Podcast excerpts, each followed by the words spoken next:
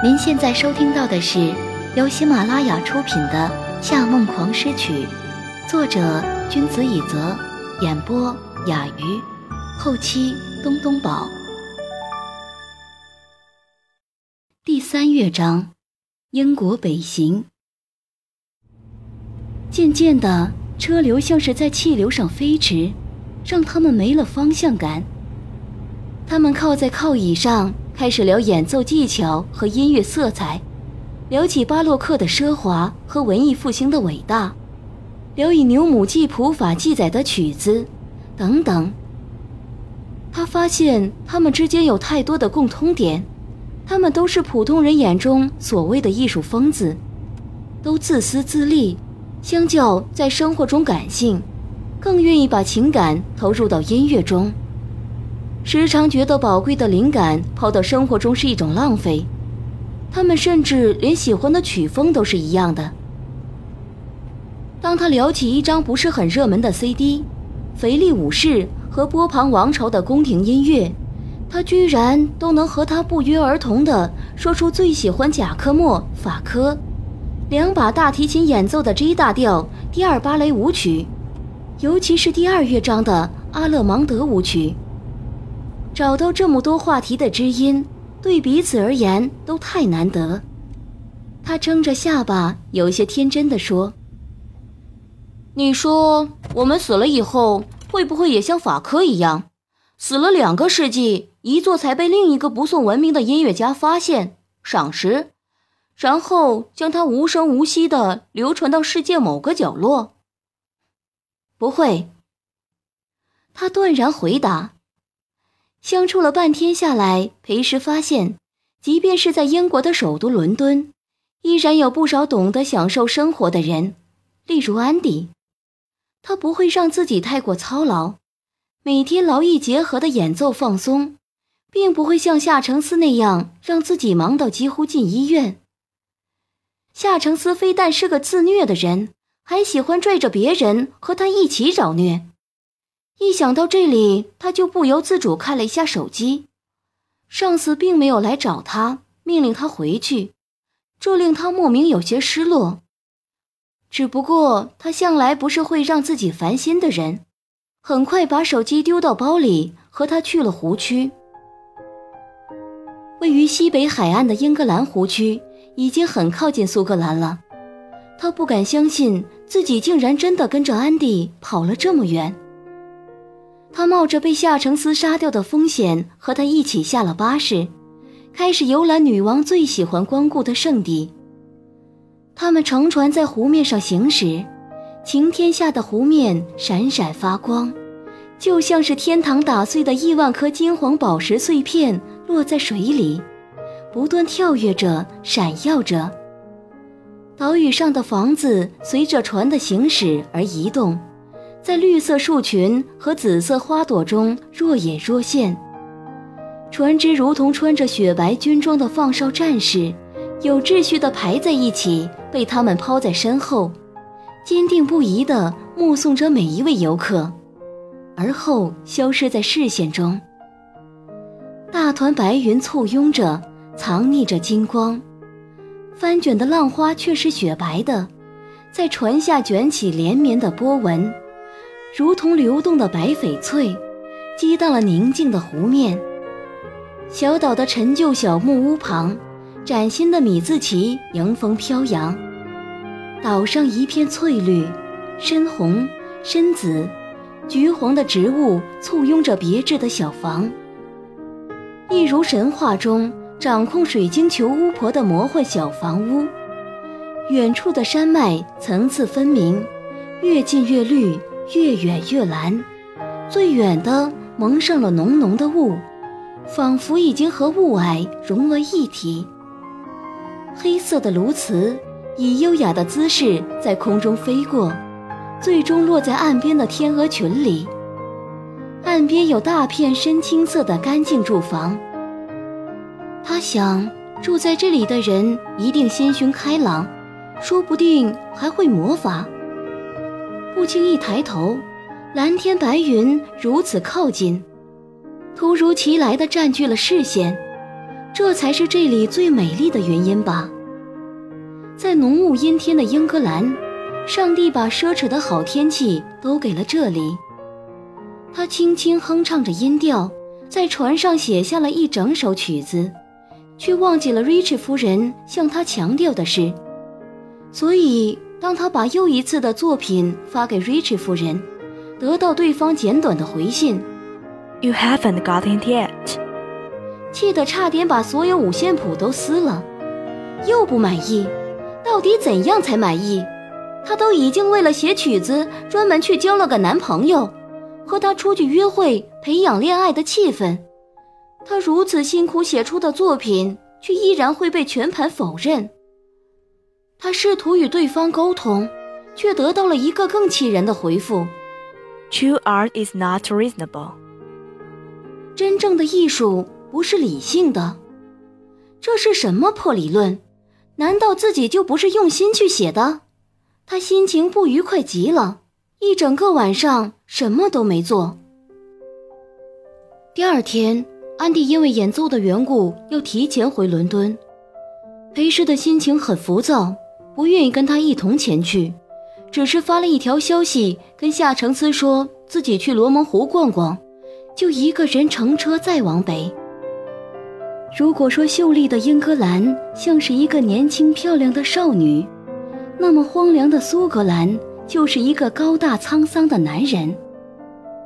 这里有苍茫广袤的草原，极具民族风情的苏格兰风笛，灰色的天下盘旋着黑色鸟群，它们如同迷路的秃鹫，找不到归途。眼前是满目翠绿，远处是藏蓝山脉。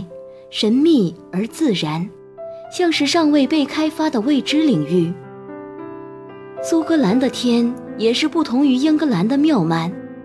在英格兰，如果有晴天，那便是大海般的蔚蓝中飘着几朵雪白的云；而在苏格兰，那是满天灰色的云层中露着几片奢侈，如同昂贵丝绒的宝石蓝天空。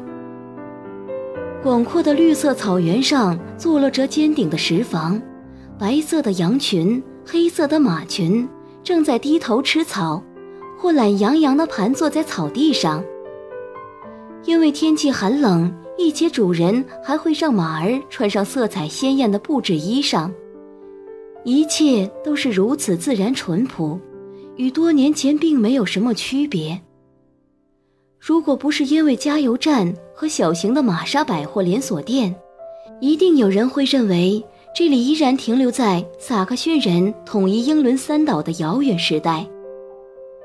下车后，裴时收到了一条短信，他还在忧愁作曲的事，随便看了一眼，并没打算想回复，但看见屏幕上出现名字“变态狂”的同时，车外的冷风悠地吹来。他忍不住打了个哆嗦，打开一看，被他叫成变态的上司果然一如既往简明扼要。到罗蒙湖了吗？苏格兰最深的湖是以水怪闻名的尼斯湖，最大的湖则是罗蒙湖。听说罗蒙湖水澄净而凉，是来到苏格兰一定不可以错过的宝地。一想到夏承思那张比湖水还冷的脸，他不得不就硬着头皮回了他一句：“到了，我在这里待一会儿就回来。”一路顺着乡村小巷走向罗蒙湖，他发现这里和别的旅游景点不一样，这里并没有太多商业店铺或者叫卖的小贩，只有零零碎碎两三个纪念品店。其他小房全是当地的住户人家，每家每户的房子都是石质的，门口种着大片植物，紫红的花拳头般大小，灼灼夭夭地盛放着，颜色整齐划一，色泽艳丽的毫无萎靡趋势，令人不敢相信它们居然是真的花朵，而非塑料。尽管景色优美。他还是承受不住这里刺骨冷风的摧残，缩着肩膀跑到一家家庭式纪念品店买了一件披肩。披肩是苏格兰特产的蓝色格纹羊绒材质，搭在身上更像是把人都裹进了荒芜寒冷的塞外世界。他一边在店里闲逛回暖，一边想着自己来错地方了，要写出柔和的曲子，跑到苏格兰来找灵感实在不合适。他心不在焉地取下一本《Scottish Fairy Tale》，随便翻了翻里面的内容，发现还有几个非常有趣的小故事。完全不顾裴曲的尊严，想着要给弟弟念童话，就打算把这本书买下来。这时，一个熟悉的声音在身后响起：“你知道什么是真正的 Scottish Fair Tale 吗？”您正在收听的是由喜马拉雅独家发布的《夏梦黄诗曲》。哦，是什么？他随口说道：“就是他们的内裤。”这才想起苏格兰服饰中，男人也会穿裙子，而最传统的穿法里，男人都是不穿内裤的。他先是愣了一下，反应过来以后，直接笑出声来。可笑着笑着，忽然觉得这声音不大对，语言也不大对，于是用极其缓慢的速度转过身去。看见夏承思面容的刹那，他几乎把手里的书都摔在地上。夏夏先生，你怎么会在这里？我刚好也打算来这边走走，直接过来了。哦，他松了一口气，拍拍胸口，但直到付账买下这本书，他都没有回过神来。从苏格兰风景进入视线的那一刻起，他就一直能感受到当地浓浓的苍凉气氛。如果用音乐来描述，那便是耳边一直响着高亢孤独的苏格兰风笛曲。可是，在看见夏承思身影的瞬间，好像音乐突然切换成了多重小提琴协奏曲。肯定是因为这男人太过华丽，和这里格格不入，所以才会给他产生这样的幻觉。他们俩一起走到了湖边。从罗蒙湖的码头往湖心看，湖光山色，风凉水清，总会让人有一种它是一片平静的海。湖岸边的沙地上，澄澈的浪花一层层翻卷而来，淹没了岸边暗金色的沙石。靠近岸边的湖面飘着几只不知名的水鸟，几乎不怎么动，只是静静地坐在浪花上。随着浪花起起伏伏，呆呆愣愣的，不注意看，还以为是三岁孩童在泳池里玩耍的玩具。裴氏盯着他们看了半天，眨了眨眼睛。那是什么？鸭子吗？看上去很可爱。看上去冷酷，实际是因为太呆了，连表情都不会做。夏承思随便瞥了他们一眼。跟某人还真像。他张了张嘴，想要顶撞他几句，但对方没点名道姓，他只能吃了这个哑巴亏，默默在心中哼了一声。码头上大概是最冷的地方，它长长的延长到湖心。他们站在最外面的木质平台上，像是悬浮在湖心表面。这片湖像是一块支离破碎的巨大翡翠，清风卷起的波澜形成了玻璃瓦般的水浪，而水浪整齐划一，层层起伏，又令视野中的景色和谐而恬静。放眼望去，青的山，蓝的水，都以最原生的姿态融合在了一起，还蒙上了淡色的雾霭。就像是名画家完成作品后，在画卷上洒上了薄薄的水，完成了最后点睛的一笔。